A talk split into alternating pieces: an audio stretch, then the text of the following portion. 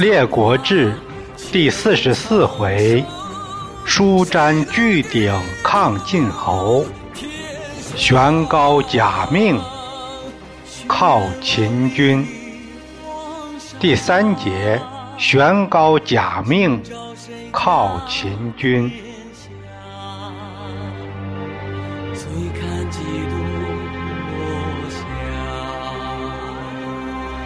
泪洒谁家？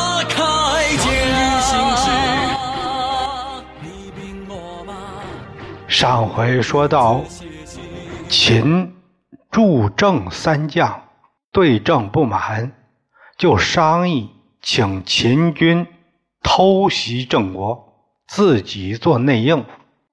三人正商议呢，有人来报说晋文公死了。这下把这三个乐坏了，举手加额，真是天助也！于是派出心腹归秦，对秦穆公说：“郑人使我掌北门之管，若遣兵遣来西郑，我为内应，郑可灭也。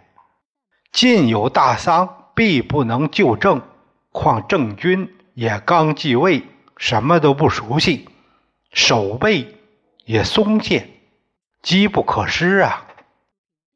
秦穆公接到密报，他就和简叔、百里奚商议，二人异口同声：“秦离郑千里之遥，根本就不可行。那片国土。”也不能为我所有，得到也是容易失去，没有价值可言。再说了，千里劳师，跋涉日久，怎么可能不走漏消息呢？如果说人家听到消息有了防备，我们就白忙了，劳而无功。这中途有变。本来是以驻扎为人束手的名义，现在变成窃取了，这是不讲诚信，非信也。乘人之丧而伐之，非仁也。成则利小，不成则害大，非智也。这信人智都会有损，我二人。真不知道有什么可行的。木工忽然脸色一下子变了。寡人三支禁军再平晋乱，威名著于天下，就是因为晋侯败楚城濮，才以伯业成全他了。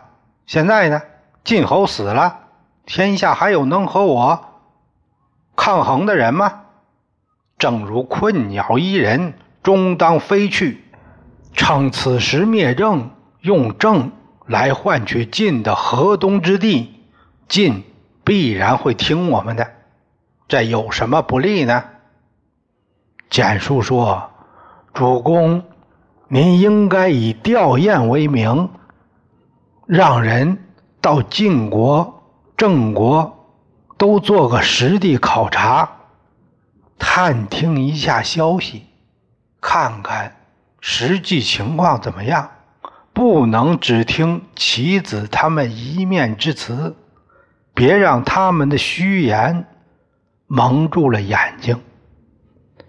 穆公说：“要是等这一圈考察探听回来，黄瓜菜早凉了。这一折腾，一年没了，那还有什么突袭性？夫用兵之道，迅雷不及掩耳，如老辈何之？”你个糟老头，知道什么呀？真没想到，现在秦穆公这么狂啊！原来尊重的两位老者，现在都看不上了，根本听不进去。他对来人暗中约定：二月上旬，大军将至北门。里应外合，不得有误，这就准备动手了。秦穆公赵孟明氏为大将，西岐诸白乙丙为副，挑选精兵三千余人，居三百胜，从东门出征。孟明是百里奚的儿子，白乙是简叔之子。出师之日，简叔和百里奚两位老人都哭了。哀哉，痛哉！吾见儿之出，而不见儿之入也。哎，你们这一走。再也见不到你们回来了。穆公听说后，他大怒，派人责备这两位老臣：“你们为什么要这样为出师哭丧一样呢？这不是动我军心吗？”简叔、百里奚回答：“我们怎么敢哭君之师呢？我们哭的是自己的儿子啊！”白乙见父亲哀哭，就想辞职不去了。简叔说：“我们父子食禽重禄，吃的就是这碗饭，你就是死，也是分内之事。”说着，偷偷给他塞了一张纸条，那是没有纸，就是一个茧。封得很严，叮嘱他，关键时刻可以依我简中之言行事。白乙领命而行，他心情很沉重，这一去显得太悲壮了。可孟明不一样，他感觉自己一身武艺，我怕谁呀？必然会成功，根本就不在意。大军开拔，简书谢病不朝，说自己有病了，不能上班了。随后治政，治政啊，提出辞职。穆公非得留他在任上，简书没办法，那你留我，我我病了，我又上不了班，并请求回至村。百里奚来到他家探病，对简书说。喜非不知见己之道，我也不是看不透苗头。之所以留在这儿，想着万一我儿子能生还，那不是还能见上一面吗？哥哥，你还有什么指教？简叔说：“秦兵此去必败，贤弟。”可密告子桑，被周济于河下，万一得脱，接应西还，切记，切记。百里奚说：“贤兄之言，既当奉行，我一定照办。”穆公一看留不住简书，他决意归田。就赠你黄金二十斤，彩缎百束，群臣一起送出交关，才返回。百里奚握住公孙支的手，把简书的嘱托说了一遍：“吾兄不托他人，而托子桑。”以将军忠勇，能分国家之忧也。将军不可泄露，当密图之。你可要保密呀！公孙支说：“敬如命，我一定照您说的办。”回头他就准备传旨去了。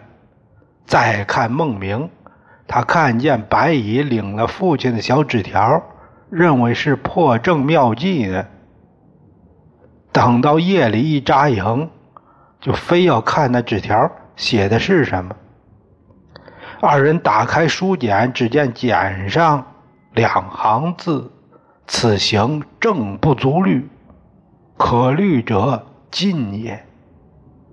萧山之险而亦谨慎，我当收而骸骨于此。孟明眼目急走，把眼一捂，赶紧跑了，连声说：“多多，晦气，晦气。”白乙也认为未必不可能，哪有那么邪乎？没当回事儿。三帅自冬十二月丙戊日出师，到过了年儿春正月，从周北门而过。孟明说。天子就在这儿，所以不能穿戎装夜见，要这样就是不敬，所以他传令左右都免胄下车，以示尊重。前哨牙将宝满子骁勇无比，才过都门，就从平地。超越登车，急如飞鸟，车不停轨。孟明赞叹道：“如果说人人都像宝满子，何事不成？”众将士哗然。这话一出，大将受刺激了。我们哪不如宝满子了？说着，争先攘臂，高喊：“有不能超乘者！”退之殿后，凡行军以殿为妾，行军走在后面的就被认为是弱兵、胆小鬼。军败的时候以殿为勇，如果是军败的时候，那殿后的是最英勇的。所以呢，现在一听说谁不行，谁在后边，辱之也。那不羞臊人吗？所以这义军分就这三百胜，各施本领，人喊马嘶，个个争先，车行迅速，急如闪电。霎时不见。周襄王派来的王子虎和王孙满来城上观秦师过境，而后回复襄王。王子虎他对秦师很欣赏，臣观秦师骁健如此，哪个能敌呢？此去正必无幸矣。正算玩完了。王孙满当时年纪很小，他含笑不言。襄王就问：“而童子以为何如？”你这个小孩怎么看呢？满回答：“礼过天子之门，必卷甲束兵而趋。本应该把武器都收起来，啊，把盔甲都都装起来。现在呢，只不过是把甲胄脱了，这是无礼啊！有超乘而上，这就太放肆了。其轻甚矣。”轻则寡谋，都是二愣子；无礼则易乱，根本就没章法，不像个队伍。这一去，秦必有败虐之辱。不能害人，只自害耳。非大败不可。别说害人了，他只能害自己。也是巧了，有个郑国商人叫玄高，他是一个贩牛的。自打王子颓爱牛那会儿，正为各国的商人都贩牛来周，因为那时候王子颓爱牛都成病态了。所以牛价格很高，商人们都有大赚，这牛市一直有利可图。所以呢，玄高也是接了他老子的班继续贩牛。玄高虽说是个商人，但他是个非常有爱国心的人，也是非常关心政治的一个人。只是呢，有这个志向，没这个路子，当官的路都给垄断了，底层没关系的，根本就没出路。所以他也只能屈才，委身于市井之中。这次他又贩了数百头牛，到州去卖，走到黎阳津，黎阳津也叫白马津，现在的华县，遇到一位故人，叫简他。简他是刚从秦回来。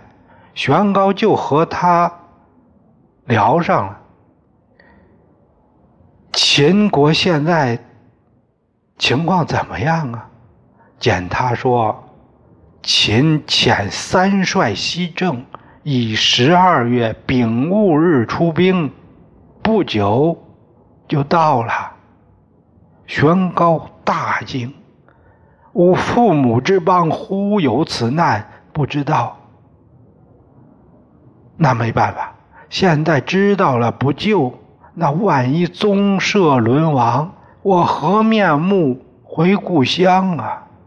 他一着急，心生一计，辞别了简他，一面使人星夜奔告郑国，叫他速做准备，一面打点犒军之礼，选了肥牛二十头。其余的牛祭顿客舍，玄高自己乘一小车，一路迎秦师而上，来到华国。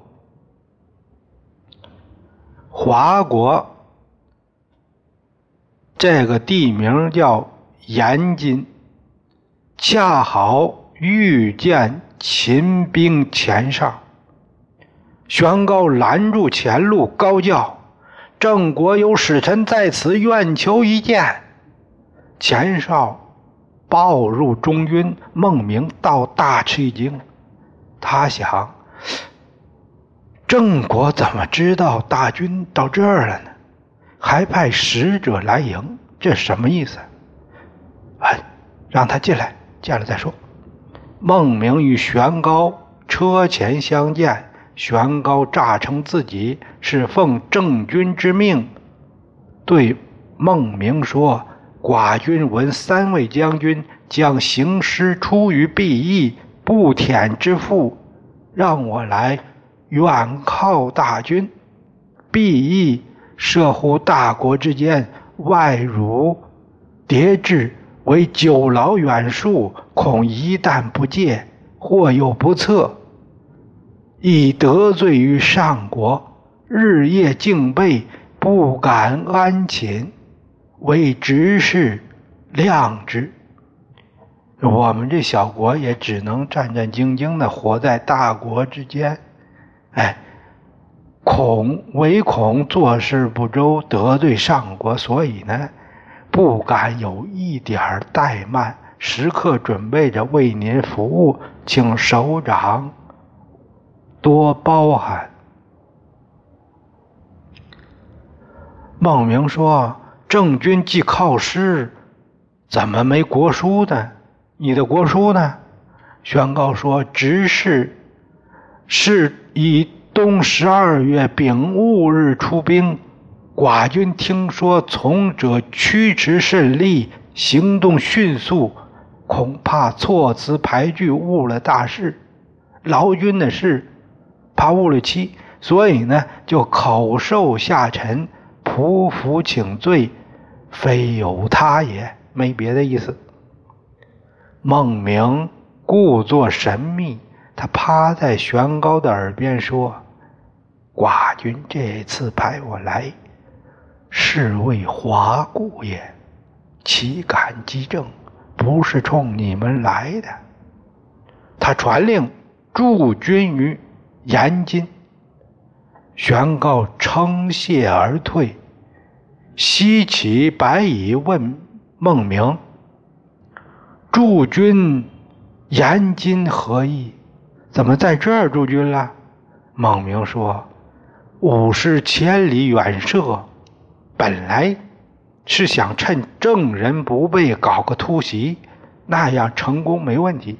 可现在郑人都知道我们出兵的日子了，早做准备了。如果再去打，攻城城固难克，围城兵少围不住。现在华国无备，干脆西华。”得点战利品，也算是做点事儿，不不能白跑一趟，师出不为无名也。于是当夜三更，三帅兵分三路，并力西破华城。华军奔了敌国，就少数民族那个敌国。秦兵大肆掳掠，子女玉帛，什么都要。抢劫一空，比日本人还厉害。使臣评论起这个事件，都认为秦师这次要是在郑得手，那郑就在这地图上抹去了。有诗赞玄高说：“千里驱兵狠似狼，岂因小华逞锋芒？悬高不借。”军前号，郑国安能免灭亡？华国让秦军祸害成这样，华军连复国的机会都没了。秦军走了以后，华国这块地盘并入了魏国，魏国算是捡了点洋烂。咱们再说郑穆公。他接到商人玄高的密报，还有点不太信。这时已经是二月上旬了，他就派人到客馆窥探其子冯逊、杨逊的动静，就看见所有的将士已经收束车胜，厉兵秣马，整顿器械，个个抖擞。只等秦兵到来，这里就准备献门了，做内应。使者回报，郑伯大惊，他派老大夫朱武先见其子冯逊、杨逊，先送上束帛为晋，啊，为晋就是赠礼，然后说：“你们几位在我们这儿也待得太久了。”所以，原来围场的麋鹿都打光了。听说今天军队戒严，你们这是要走吗？孟明诸将在周华之间，这是想跟着回去吗？可往从之。棋子暗吃一惊：“怎么，我们计划泄密了？”那这次军事行动就完全失败了，别说功劳了，还要治我们的罪了。不但郑待不了，秦国也回不去了。他吓得擦了一下汗，呃，就打马虎眼说：“是，呃，我们是奉命打算回国的，很快就走了。”他应付走了主武。即日引亲随数十人逃奔了齐国，冯逊、杨逊也奔宋国避罪。戍卒这一下子没头了，屯聚在北门，不知道该怎么办。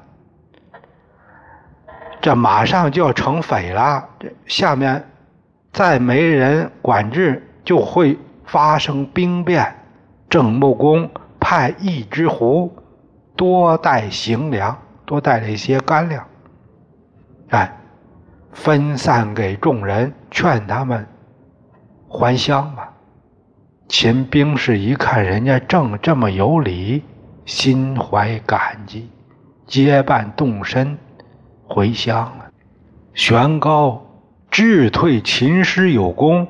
郑穆公拜他为君位，郑国经历了这一险境，总算是有了一段太平。晋襄公这边还在曲沃病宫守丧呢，有谍报来报，说秦国孟明将军统兵东去，不知何往。襄公大惊，马上召群臣商议。先轸早就打听明白，已经获悉秦军西征之谋，于是他来见襄公，这才有一段秦晋崤山之战。